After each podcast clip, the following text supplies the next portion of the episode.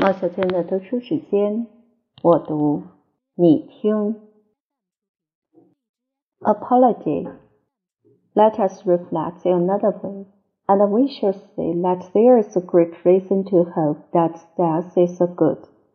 For one of two things, either death is a state of nothingness and utter unconsciousness, or, as men say, there is a change in the migration of the soul from this world to another.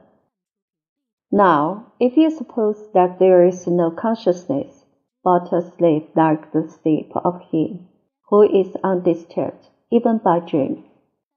Death will be an unspeakable gain.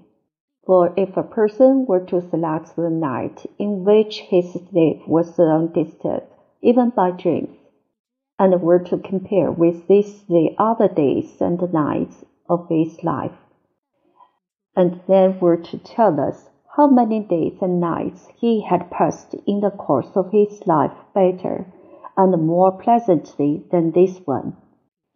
I think that any man, I will not say a private man, but even the great king will not want many such days or nights, when compared with the others.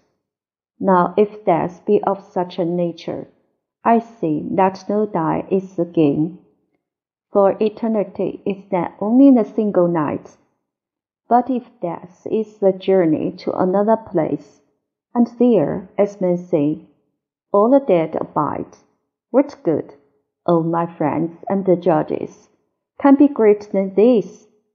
If indeed when the pilgrim arrives in the world below, he is delivered from the professors of justice in this world, and finds the true judges who are set to give judgment there.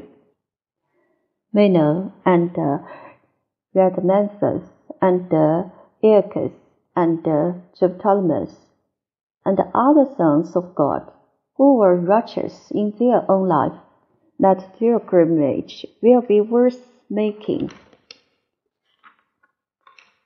What would not that man give if he might converse with the Orpheus and Moses and Hesiod and Homer? Nay, if this be true, let me die again and again.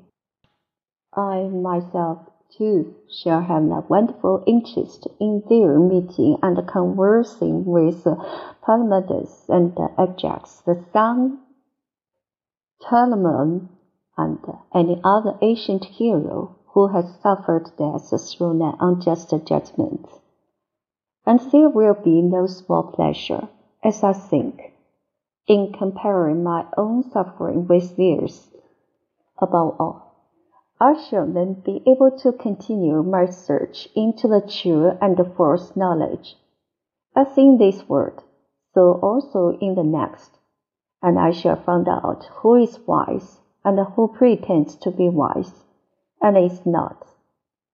What would not a man give, O judges, to be able to examine the leader of the great Trojan expedition, or Odysseus, or Sisyphus, or numberless others, men and women too?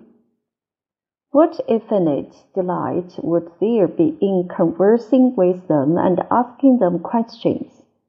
In another word, they do not put a man to death for asking questions. Assuredly not. For besides being heavier than we are, they will be immortal if what is said is true. Wherefore, O judges, be good cheer about death, and know of the certainty that no evil can happen to a good man, either in life or after death. He and his are not neglected by the gods nor has my own approaching end happened by mere chance. But I see clearly that the time had arrived when it was better for me to die and be released from trouble. Wherefore the oracle gave no sign, for which reason also I am not angry with my condemners or with my accusers They have done me no harm, although they did not mean to do me any good, and for this I may gently blame them. Still, I have a favor to ask of them. When my sons are grown up, I would ask you, oh my friends, to punish them, and I would have you trouble them, as I have troubled you, if they seem to care about riches or anything more than about virtue, or if they pretend to be something when they are really nothing, then reprove them, as I have reproved you, for not caring about that for which they ought to care, and thinking that they are something when they are really nothing. And if you do this, both I and my sons will have received justice at your hands. The hour of departure has arrived, and we go our ways.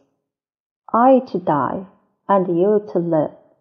Which is better, God only knows. 申辩。我们如果从另一角度来思考死亡， 就会发觉有绝大理由相信死亡是件好事。死亡可能是以下两种情形其中之一，或者完全没有知觉的虚无状态，或是大家常说的一套：灵魂经历变化，由这个世界移居到另一世界。倘若你认为死后并无知觉，死亡犹如无梦相扰的安眠。那么死亡真是无可形容的得意了。如果某人要把安恬无梦的一夜跟一生中的其他日子相比，看有多少日子比这一夜更美妙愉快，我想他说不出有多少天。不要说是平民，就是显赫的帝王也如此。如果这就是死亡的本质，那么死亡真是一种得意。因为这样看来，永恒不过是一夜。倘若死亡一如大家常说那样，只是迁移到另一世界，那里聚居了所有死去的人，那么，我的诸位朋友、法官，还有什么事情比这样来的更美妙呢？假如这游历者到达地下世界时，摆脱了尘世的判官。却在这里碰见真纯正直的法官 Manu、Ladamenses、Ox、特里普托利莫斯以及一生公正的诸神儿子，那么这历程就确实有意义了。如果可以跟 Erpus、Mithrius 和希俄德、河马相互交谈，谁不愿意舍弃一切？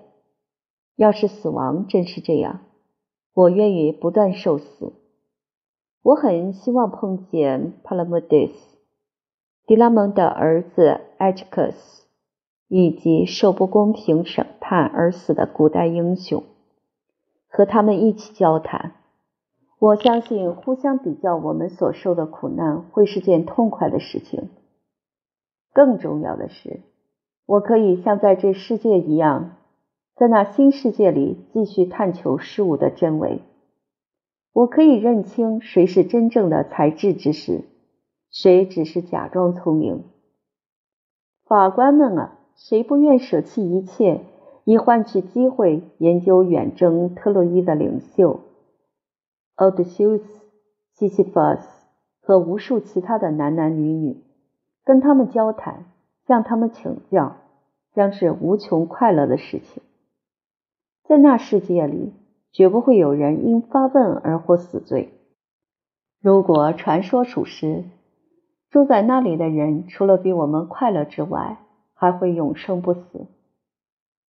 法官们啊，不必为死亡而感丧气。要知道，善良的人无论生前死后都不会遭逢恶果。他和家人不会为诸神抛弃。快要降临在我身上的结局绝非偶然。我清楚知道，现在对我来说，死亡比在世为佳。我可以摆脱一切烦恼，因此唯有神谕显现。为了同样的理由，我不怨恨起诉者或是将我判罪的人。他们虽对我不怀善意，却非令我受害。不过，我可要稍稍责怪他们的不怀善意。可是，我仍然要请你们为我做一件事情，诸位朋友。我的几个儿子成年后，请为我教导他们。如果他们把财富或其他事物看得比品德为重，请像我反劝你们那样反劝他们。如果他们自命不凡，那么请像我谴责你们那样谴责他们，因为他们忽视了该看重的事物。本属渺小而自命不凡。你们倘能这样做，我和我的儿子便会自你们手中得到公义。离别的时刻到了，我们得各自上路。我走向死亡，你们继续活下去。至于生与死孰优，只有神明方知。